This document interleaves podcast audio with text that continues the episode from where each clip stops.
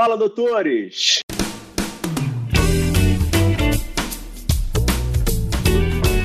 Fala, doutores! Eu sou Ricardo Valente, oftalmologista aqui do Rio de Janeiro, idealizador do canal Fala Doutores. Canal esse que você já vem conhecendo, venho tentando trazer as celebridades da medicina para brilhantar um pouquinho esse nosso, se Deus quiser, pós-Covid e que a gente possa fazer essa nossa medicina brasileira aí voar voos mais altos. Hoje a gente tem uma grande celebridade, uma felicidade imensa aí, super doutor Edmilson Migoves, um médico pediatra, infectologista, um grande professor da UFRJ, onde ele conseguiu construir aí grande parte da sua vida, mestrado, doutorado, MBA pelo Copiade, major da reserva pelo Corpo de Bombeiro, um exímio comunicador, isso daí é verdade, a gente tem que tirar o chapéu, que ele sabe tudo. E hoje, o único candidato do PL é deputado federal pela saúde do Rio de Janeiro. Fala, doutor Edmilson, tudo bem? Tudo bem, Ricardo. Você falou celebridade, eu olhei para um lado, olhei para o outro, procurando quem é a celebridade. Depois eu me deparei com você dizendo que eu sou celebridade. Fico lisonjeado com essa sua observação, obviamente muito feliz, né? E tem outro detalhe que pouca gente sabe, eu sou, por proficiência, jornalista também, né? Então tenho as, essas brincadeiras, porque antigamente as pessoas ficavam dizendo, ah, ah, você comunica, e eu falava mal de jornalistas, e as pessoas falavam assim, ah, você não sabe o que é ser. Eu falei, ah, eu sou jornalista também. Então, assim, é, isso é interessante, porque você sai cutucando, né? Eu sou sou muito médico e muito jornalista, ao passo que algumas pessoas se aventuram a ser médico sem ter sido é, formado, graduado em medicina, né? porque de uma hora para outra, uma determinada emissora fez com que todo mundo se tornasse especialista, infectologista, e que isso veio confundir um pouco a população, né? que a população às vezes via um epidemiologista achando que é médico, via um microbiologista achava que é médico.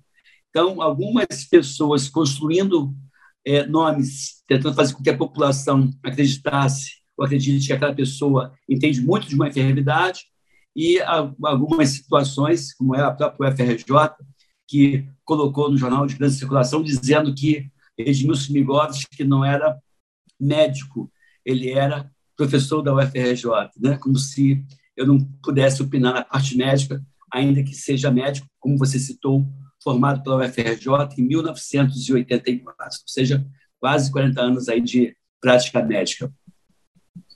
É, ossos do ofício, né? Infelizmente, a gente tem que lidar aí com todas as, a, a, as armas e as artimanhas aí que esse jogo aí traz para dentro aí do, do, do, do campo de, de, de, batalha, né? Mas acho que você está acho que você tá indo bem, mestre. Você está você tá, você tá, você tá se, se saindo muito bem aí dentro dessa guerra toda. Mas vamos sem mais delongas. Conte-me aí que a grande curiosidade de todos.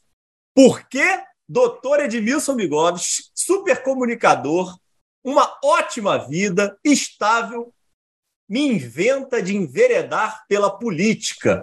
É, essa pergunta é muito interessante, né? Porque, obviamente, antes de me aventurar, eu me perguntei o que, que eu estava fazendo aqui, né?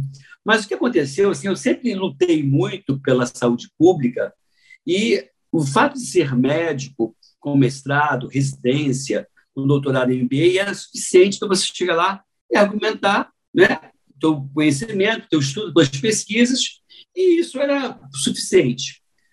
Foi suficiente na época, na época que eu fui na Vigilância Sanitária do Estado do Rio de Janeiro, combatendo os medicamentos falsificados, isso em 97, 98.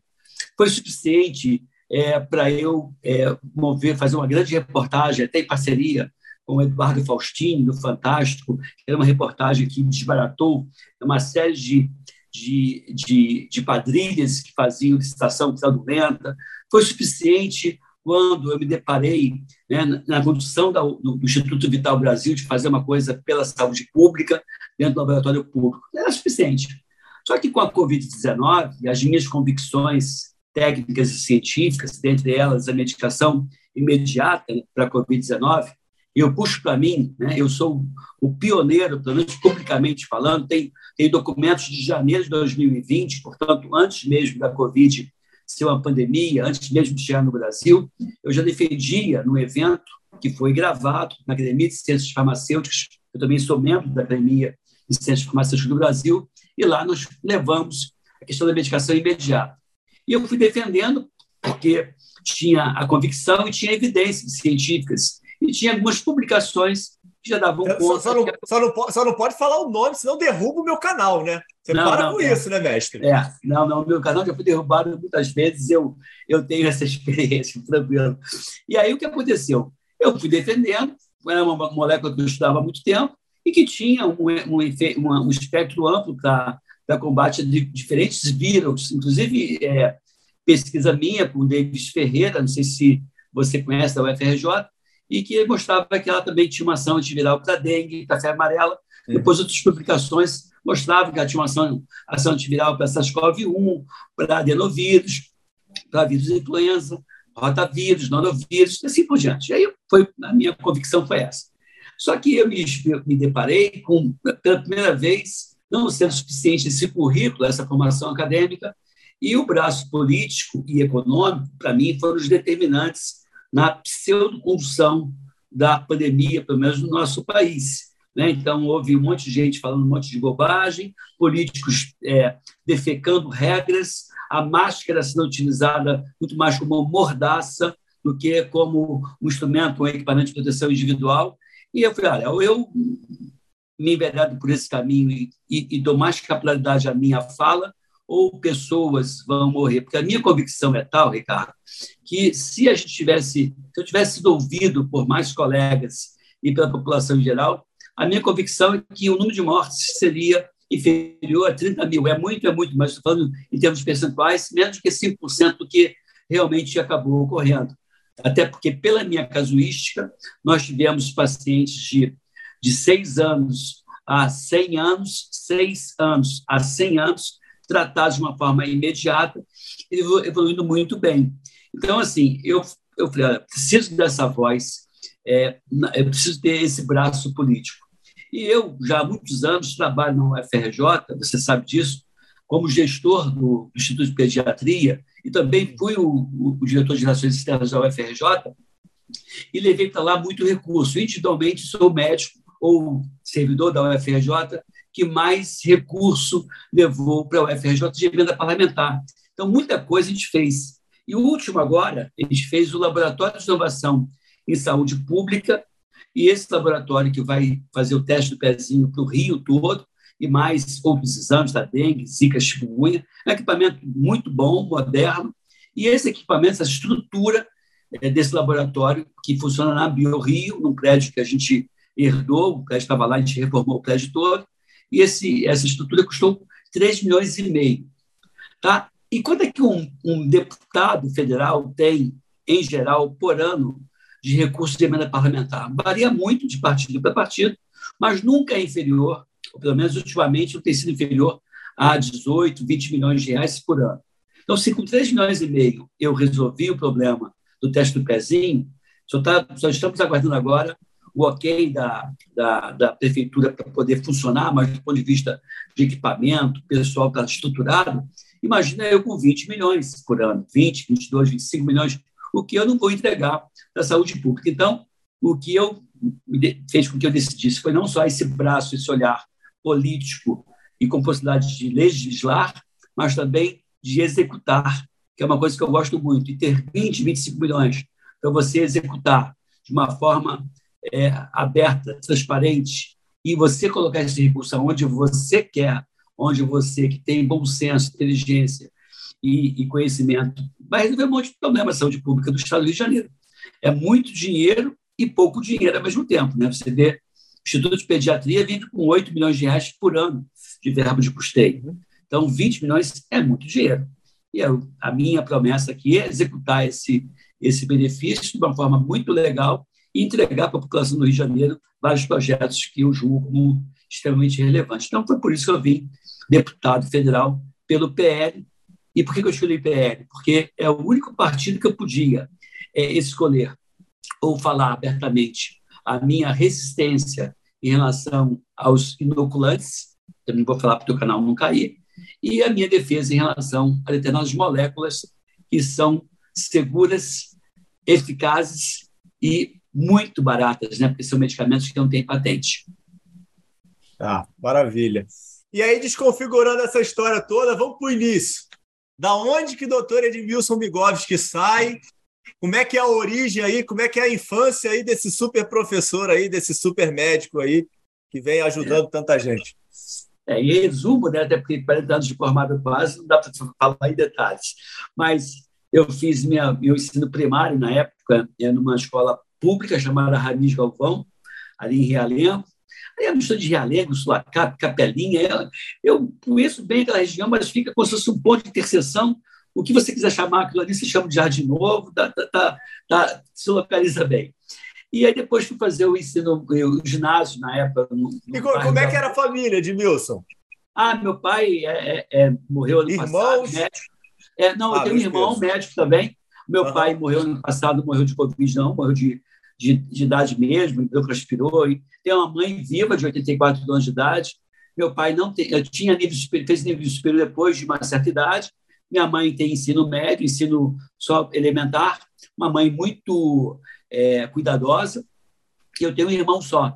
O meu irmão também fez medicina, também pela UFRJ. Mais novo ou mais velho? Mais velho, mais velho. É, da cardiologia, da, do HU, até hoje está aí no Hospital Universitário, uhum. tem chama-se Edson, Edson Migoff, chamam de Edinho, carinhosamente. O meu irmão, então, tem é mais velho que eu, um ano e pouquinho, formou antes de mim pela UFRJ. Aí no, ensino, no ginásio eu fui para o Abraão Jabuca, uma escola pública, depois eu fiz prova para um colégio do Grupo Baiense, e era o primeiro ano do colégio, chamado Colégio de Pentágono.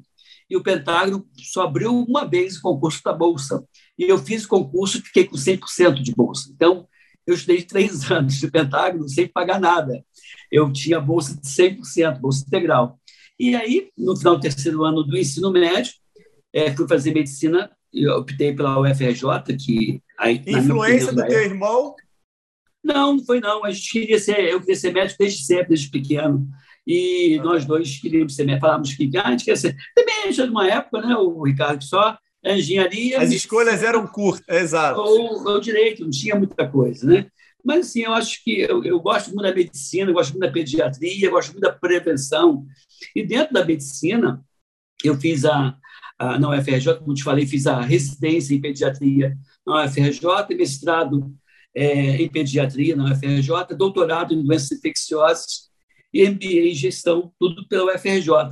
E na, e, mas eu me via sempre trabalhando com a medicina preventiva. Tanto é que montei uma matéria de escolha optativa, que era uma, uma matéria muito é, procurada, de vacinação. Então, eu dei aula de vacinação por 20 anos na UFRJ. Depois que assumi a gestão do hospital, eu larguei a sala de aula. E foi quando eu deixei de ser professor homenageado, eu fui homenageado todo semestre. Fui para a NIFO algumas vezes e fui é, homenageado muitas vezes. Aí o que aconteceu? Assim, a UFRJ é homenageado, são homenageáveis os 600 professores da Faculdade de Medicina, mas todo mundo das outras faculdades, por exemplo. É, você tem aula com a farmácia, você tem aula com a biologia, você tem aula é, com médicos que não são professores, e que vira, vira e mexe são homenageados pela, por alguma turma. Então, assim, uhum. esse universo de pessoas que podem ser homenageadas é, pela medicina vai certamente ser superior a 2 mil, 3 mil, 2 mil, 3 mil pessoas. Você está entre esses 10, nesses 2 mil, 3 mil, é algo expressivo. Estou falando isso porque quando eu saio da condição de. Eu saí, deixei de ser diretor do Hospital de Pediatria e fui nomeado presidente do Instituto Vital Brasil, em Niterói, aquele instituto que faz centenário, que faz soro para picar de cobre, escorpião, aranha, abelha.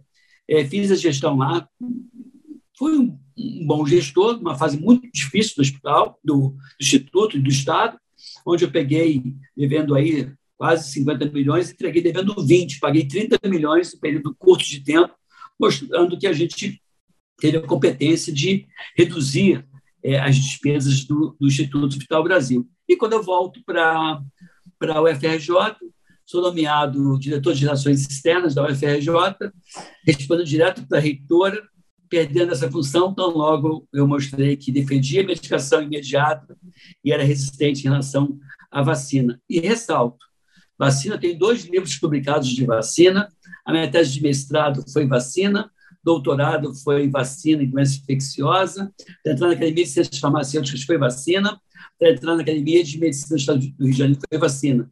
Assim como tenho no meu currículo é, consultoria para grandes empresas como Pfizer, GlaxoSmithKline, Merck Sharp Dome, Sanofi Pasteur, Takeda, ou seja, os grandes produtores de vacina eram os meus clientes na área de vacina. Então, eu não comecei a falar de vacina ontem.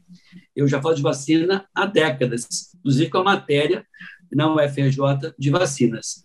E aí, quando eu me deparo com, essa, com esse inoculante, que vem sendo utilizado, na minha opinião, atualmente de uma forma equivocada, eu sou rotulado como anti-vax, como terraplanista, como negacionista.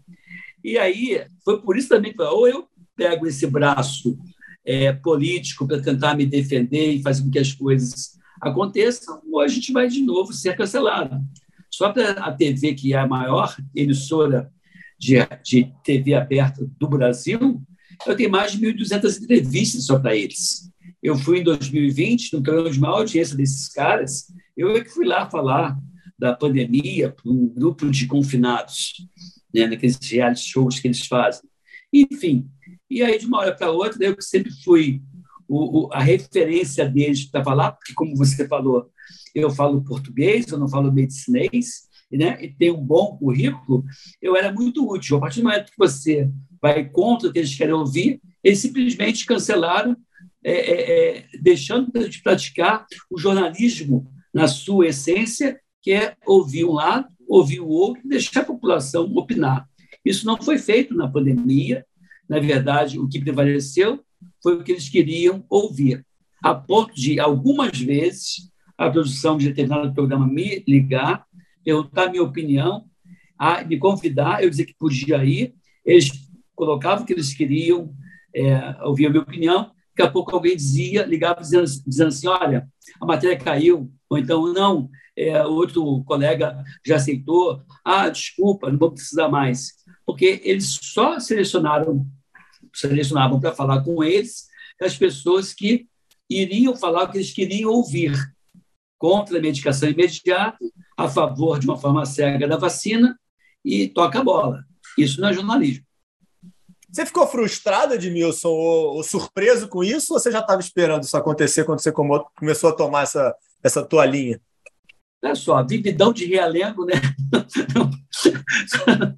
igual, aquele, igual aquele Portugal que diz assim, vividão de realengo. É, é, é, eu, eu, eu, eu espero tudo sempre de todo mundo, né?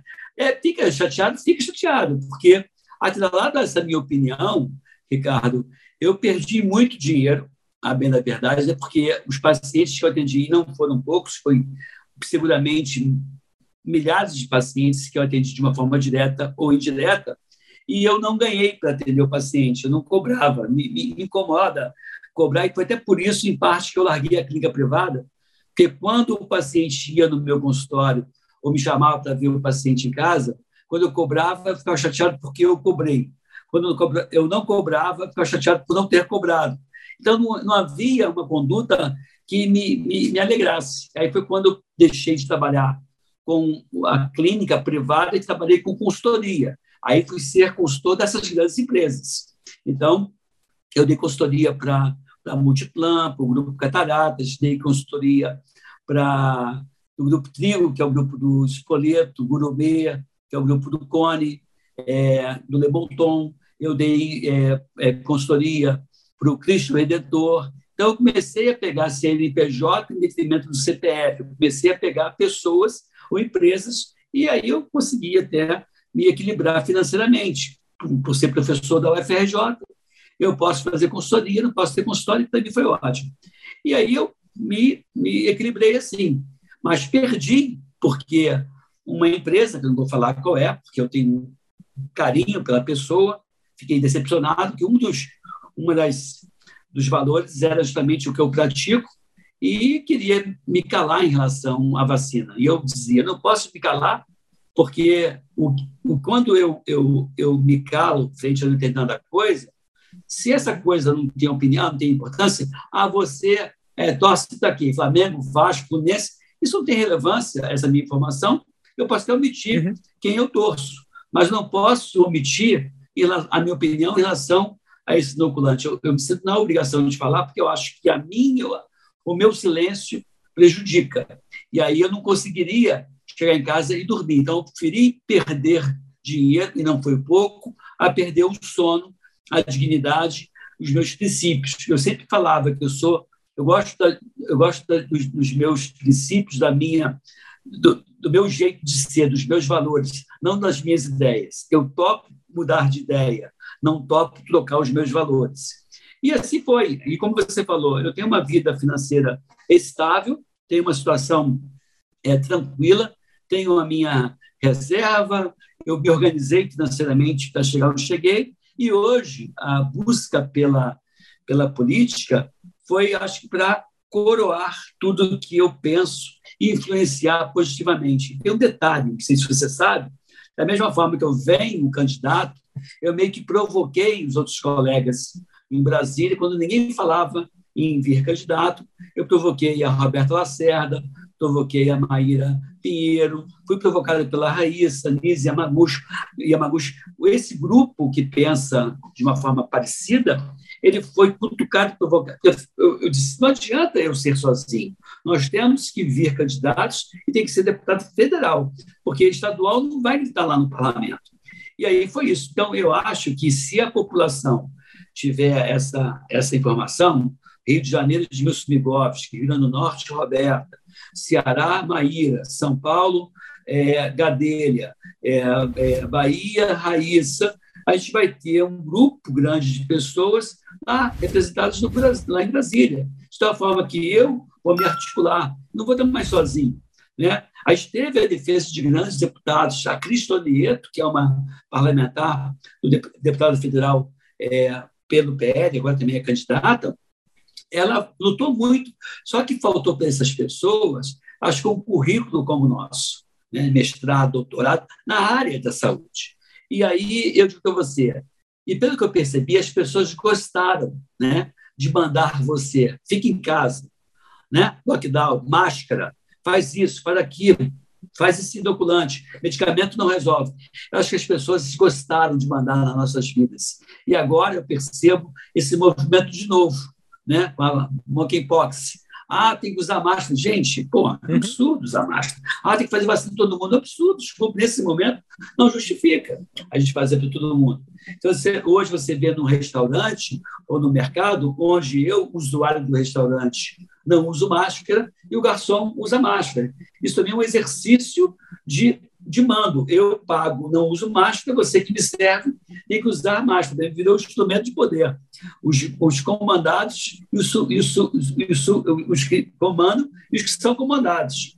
Né? Então, você vê usar uma máscara ridícula, que não protege contra nada, e ele usando máscara. Então, virou muito mais um instrumento de distinção de, de classe social do que de proteção. Por que, que eu eu, eu, o garçom tem que me servir de máscara. Desculpa, se tiver com quadro respiratório, aquela máscara não resolve nada, ele tem que ficar em casa, né? me servir e me expor a ele.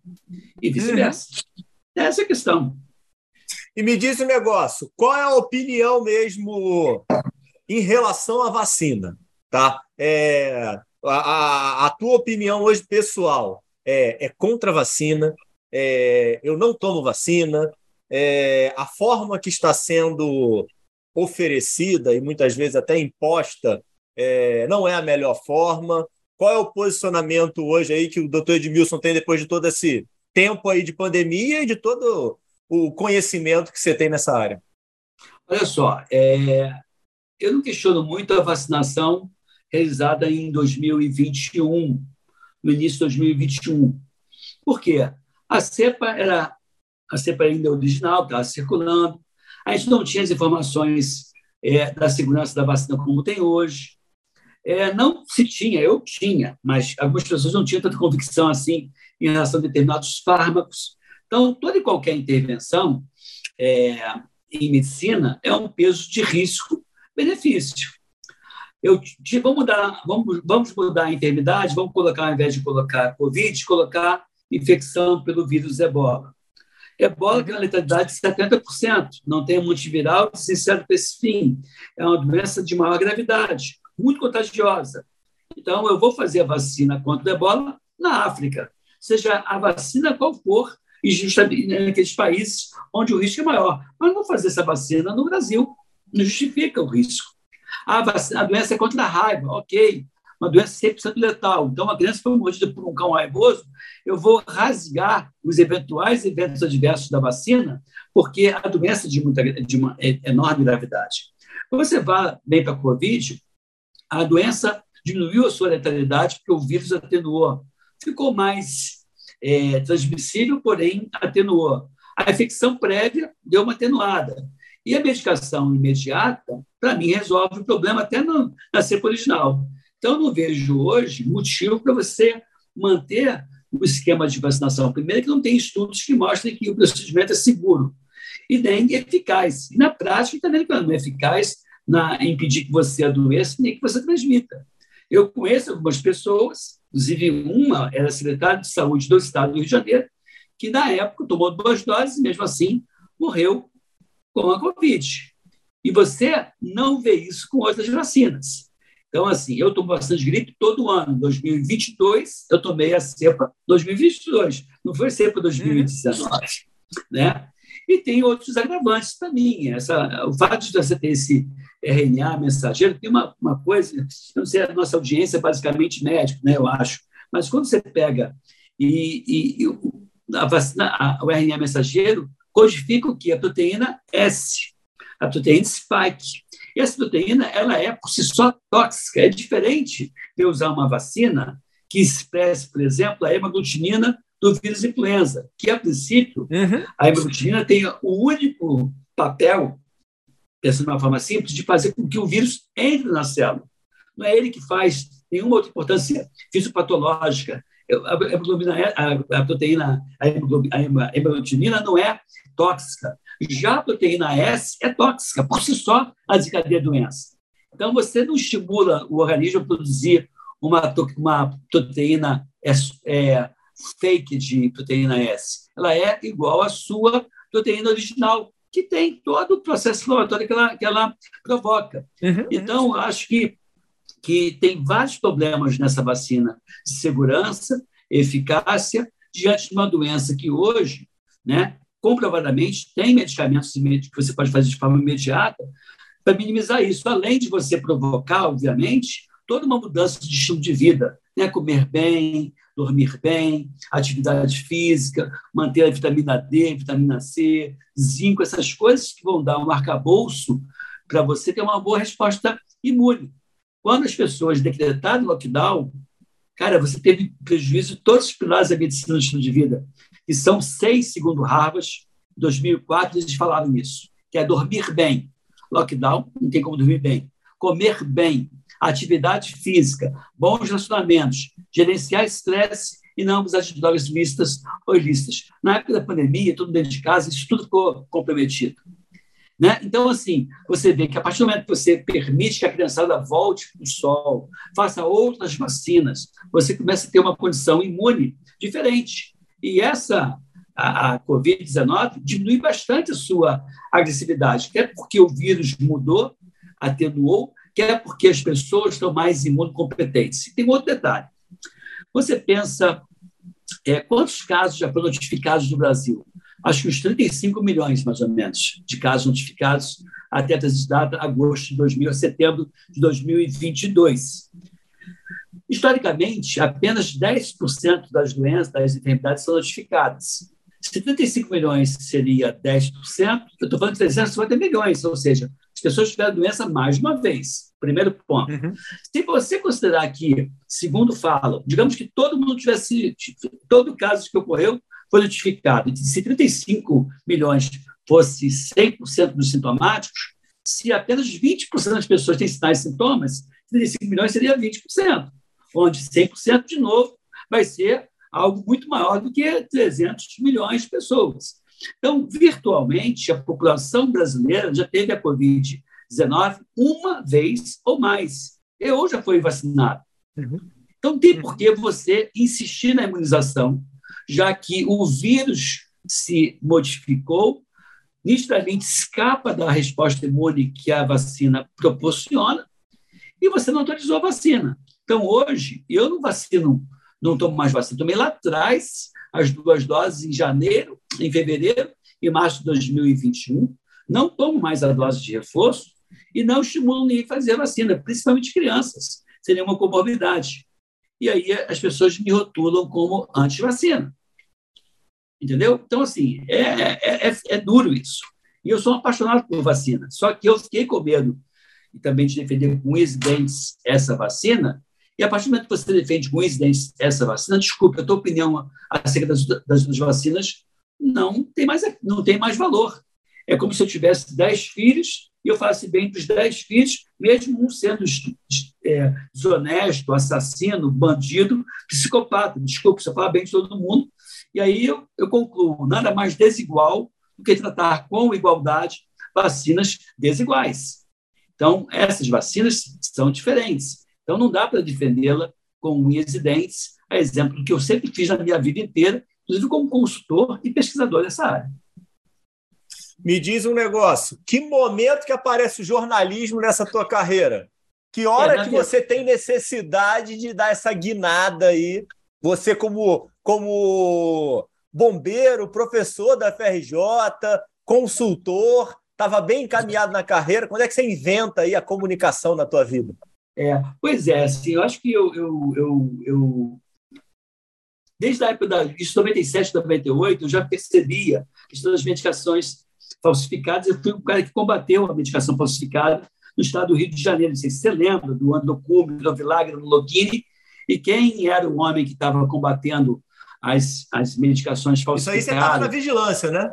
Já sentado, em 1998. Eu fui cedido para lá para justamente fazer isso. E aí, na época, o, o doutor Ivanir de Mello, que era, era deputado, ele, antes disso, ele era vereador, e no acidente de trem que eu, eu participei é, como médico no Corpo de Bombeiros, ele era tenente, novinho, eu socorri o maquinista, teve uma repercussão muito grande.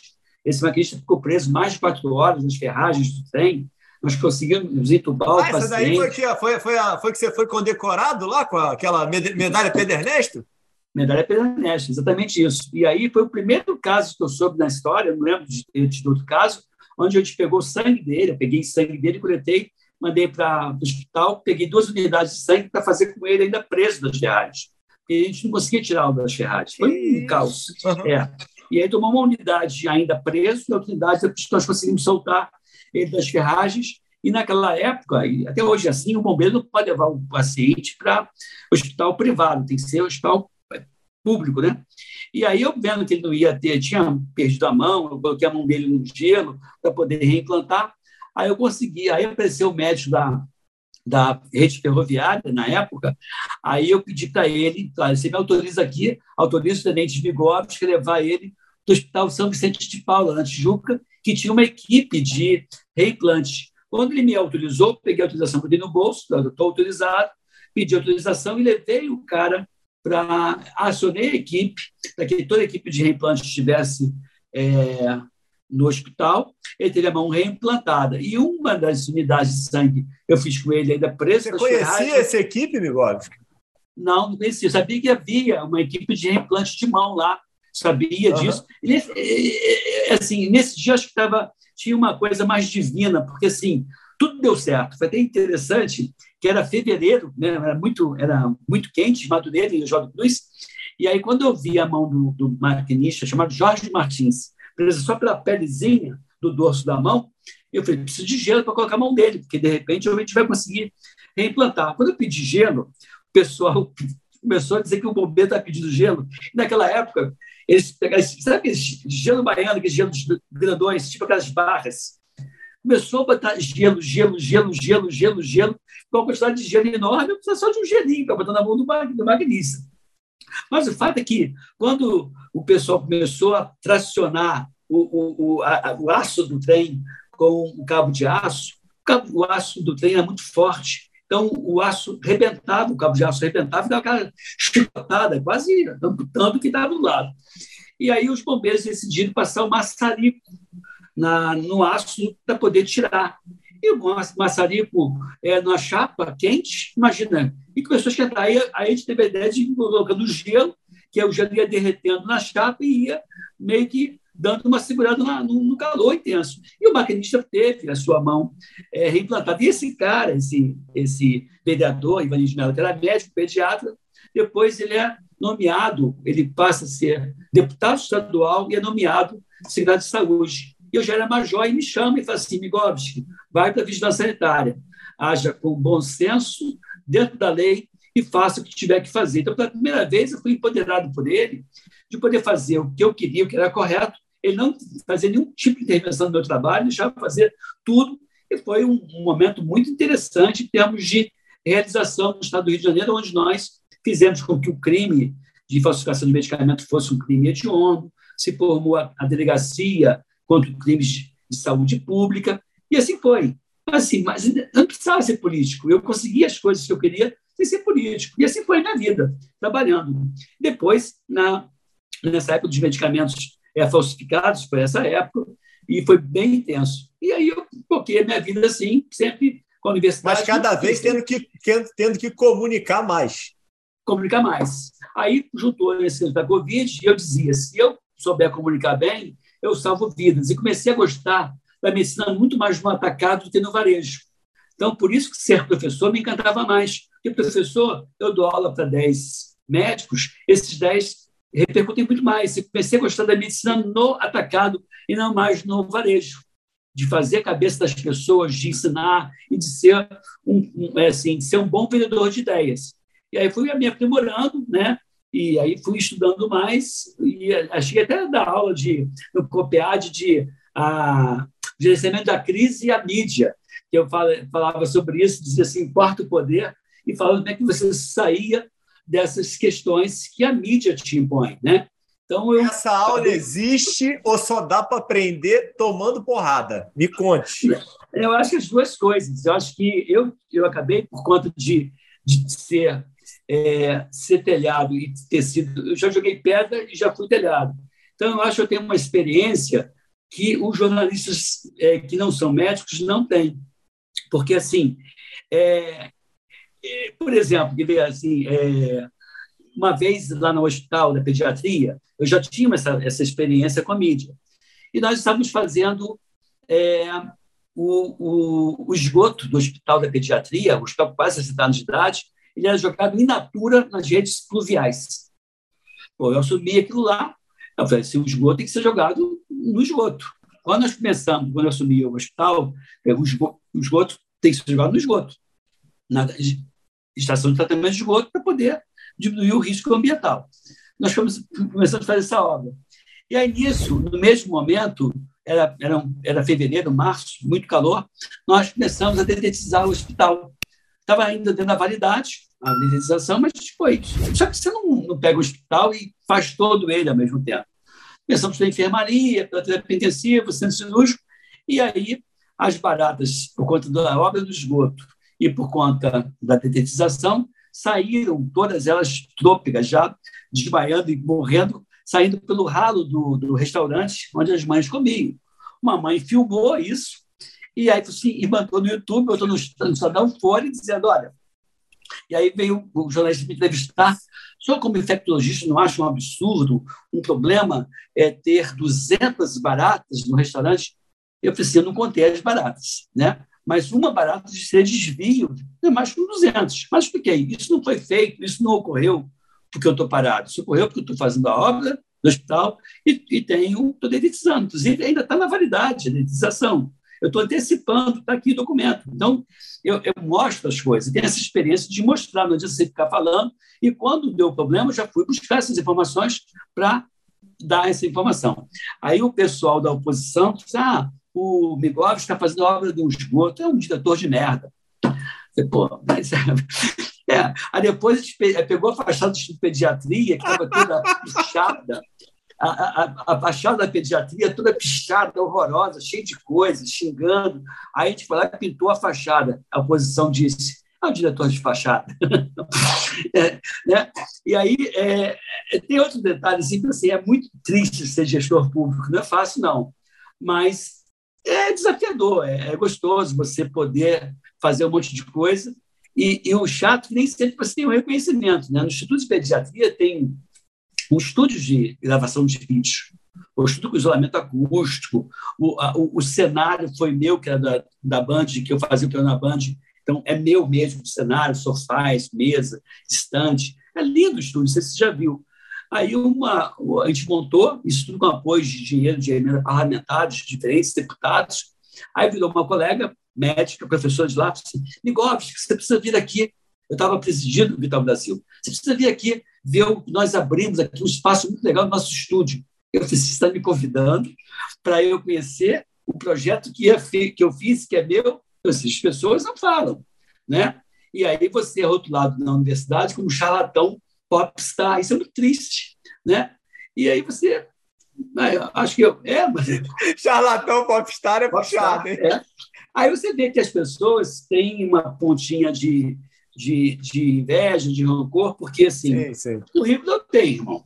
Né? É, eu acho que o fato de ter sido nascido e criado em Realengo, vividão de Realengo, e não ter uma tradição na família na área de, de, de, de medicina, meu irmão foi o primeiro médico, eu fui segundo, né? Depois disso, meu irmão formou a filha dele em medicina na UFRJ, eu formei o meu filho em medicina na UFRJ, é, tem outros primos também da UFRJ. Pô, jo, o jo, João tá arrasando no canal, hein, Edmilson? Esqueci João, disso, hein, cara? É, o João tá lá. Oh, cara, tá arrebentando, é. cara.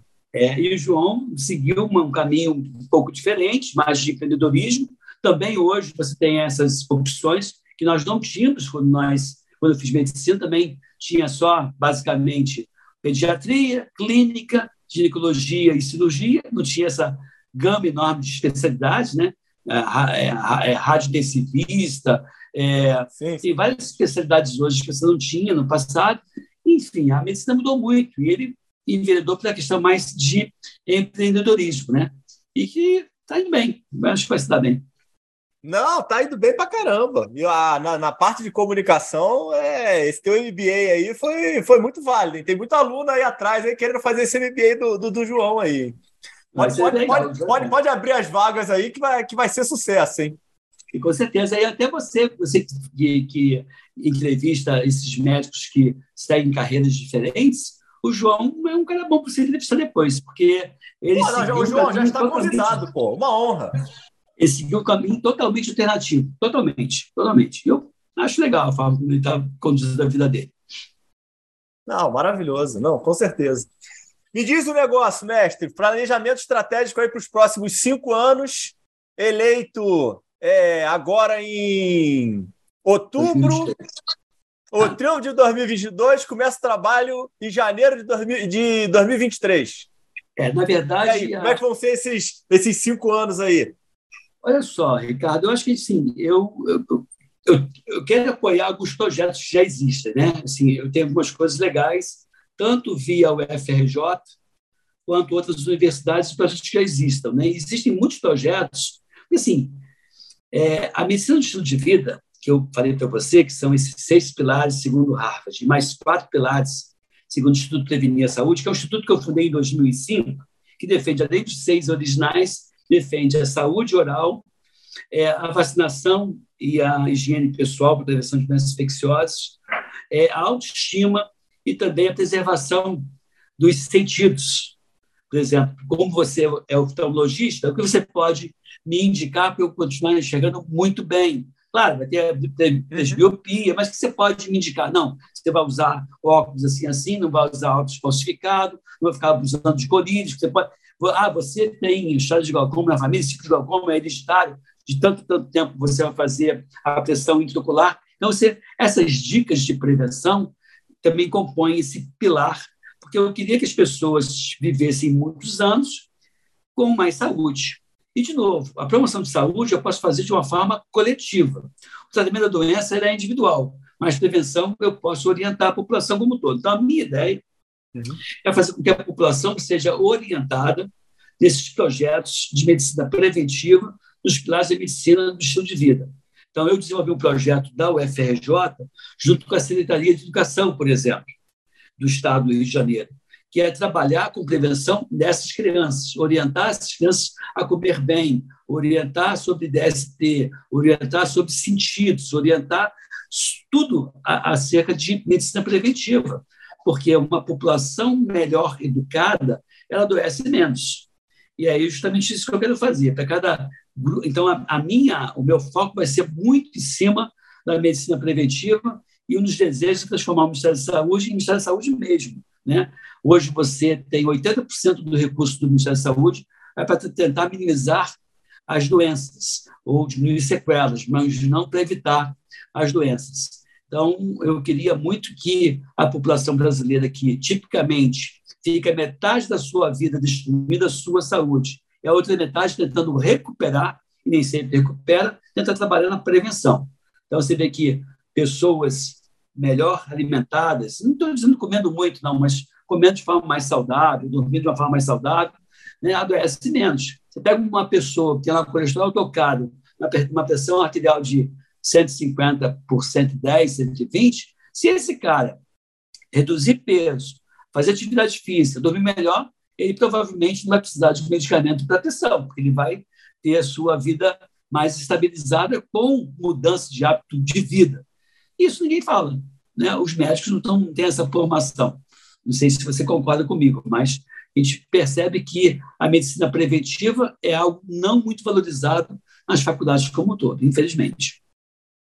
Ah, a gente vive muito de tratar a doença, né, mestre? Então, é, acaba que quanto mais você gera prevenção, menos trabalho você gera hoje para a classe médica, né? Eu sou totalmente adepto aí à tese lá do Porter de Harvard, de, de VBHC, de valor em saúde, né?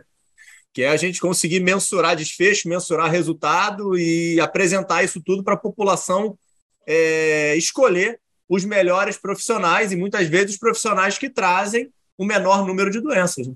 Mas aí você vê o seguinte: quem é que patrocina os, os congressos? A indústria farmacêutica, que tem interesse em vender medicamento. Então, assim, a gente é o tempo todo, infelizmente, manipulado. E, acho que a Covid-19 foi um exemplo né, muito claro. Quando medicamentos que foram reposicionados não tiveram espaço, né, medicamentos muito baratos e medicamentos sem patente, por quê? Porque se você tem um medicamento que não tem patente, que é barato, e você diz que pode ser utilizado no Covid-19, perde né, a chance de você licenciar em caráter emergencial vacinas, por exemplo.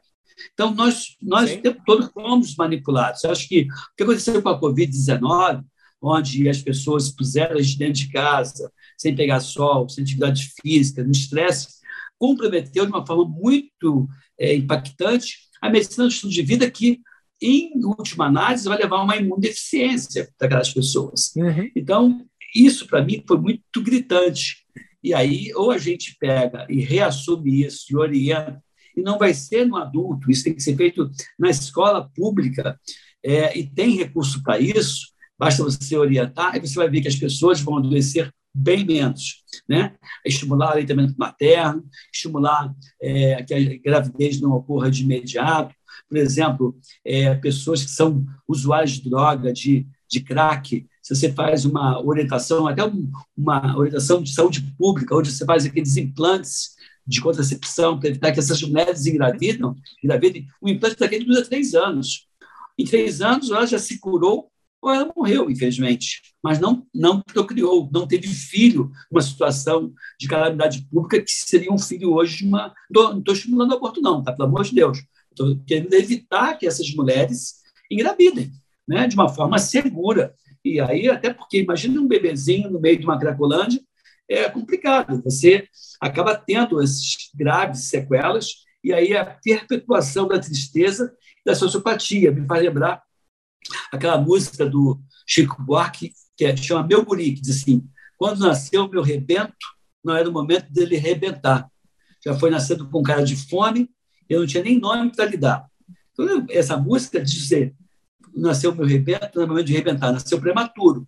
Nasceu por causa de fome, desnutrição intrauterina. Então, essa pobreza, esse problema, vai perpetuar. Tanto é que o menino se desvia por ser um usuário de drogas e assaltante, a mãe uhum. nem percebeu que ele era assaltante já, já me trouxe uma, uma, uma bolsa com um documento para finalmente eu me identificar. Você mostra que tem problema social. Isso é o dia a dia da gente. Tem que ter algumas intervenções de prevenção até nessa área, né, Ricardo? Não, com certeza. Acredito muito nesse ponto. E me diz um negócio, mestre. O... A gente aqui, eu aqui no canal tenho muito um foco para o estudante de medicina. os residentes e para o pessoal aí que está é, tentando construir sua carreira.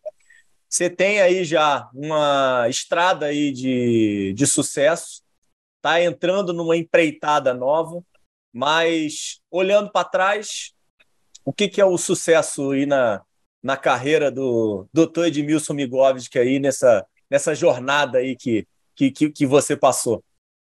Não, assim, é, nunca parei para responder isso, mas pensando, você tem uma medalha Pedro Ernesto, legal, que é a maior condecoração do Legislativo Carioca, tem a medalha de Tiradentes, que é a maior do, do Estado do Rio de Janeiro.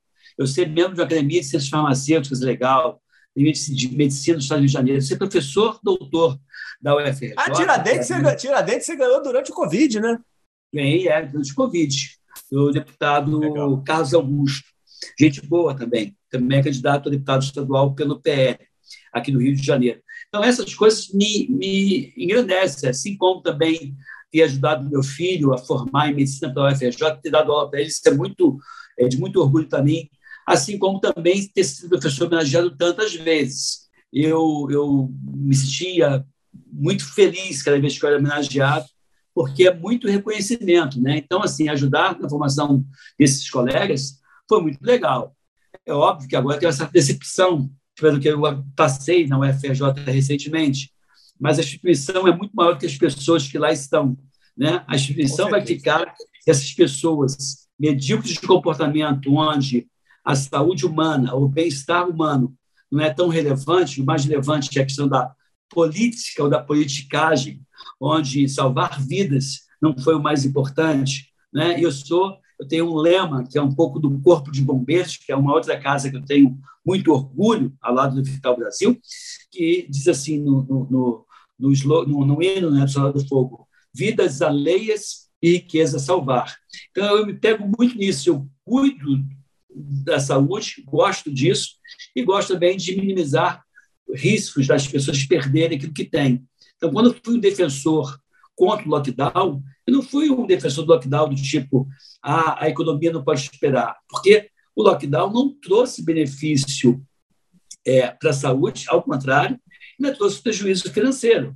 Ou seja, tudo de uhum. ruim foi imputado ao lockdown, ainda que ele tivesse sido vendido como sendo uma coisa necessária na época. Eu defendi lockdown nas primeiras duas semanas, até que eu tivesse uma estrutura no hospital de campanha que houve um monte de atraso, que tivesse essas coisas. Aí as pessoas se roubaram, inclusive o secretário de Saúde do Estado do Rio de Janeiro foi preso em função de desvio de verba, assim como outras pessoas perderam suas condições por conta do roubo.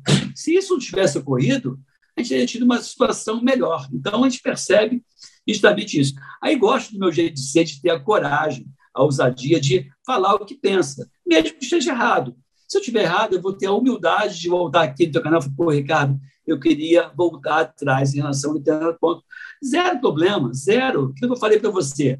Eu não tenho amor pelas minhas ideias, eu tenho amor e paixão pelos meus princípios. Ideia eu mudo de acordo com as novas evidências. É assim que é a ciência, né? Você vai mudando de ideia de acordo com um momento e de acordo com as evidências que você tem. Só que nesse momento, o que o pessoal fez foi rasgar os fatos e dados. Eu sempre aprendi que contra fatos e dados não tem argumento, mas as pessoas insistem em dizer que a medicação não funciona, a gente tenha evidências mais do que é, óbvias de que realmente funciona. Maravilha, professor Edmilson. Olha aqui, tamo, esse, esse episódio aqui está saindo então no início de setembro, campanha a todo vapor, tá? Até 2 de outubro aí.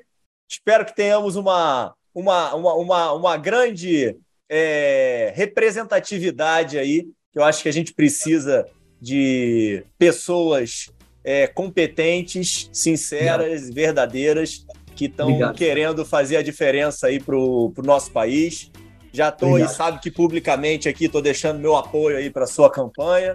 É, 22, 24, tá? Então estou aqui. Né? O inesquecível.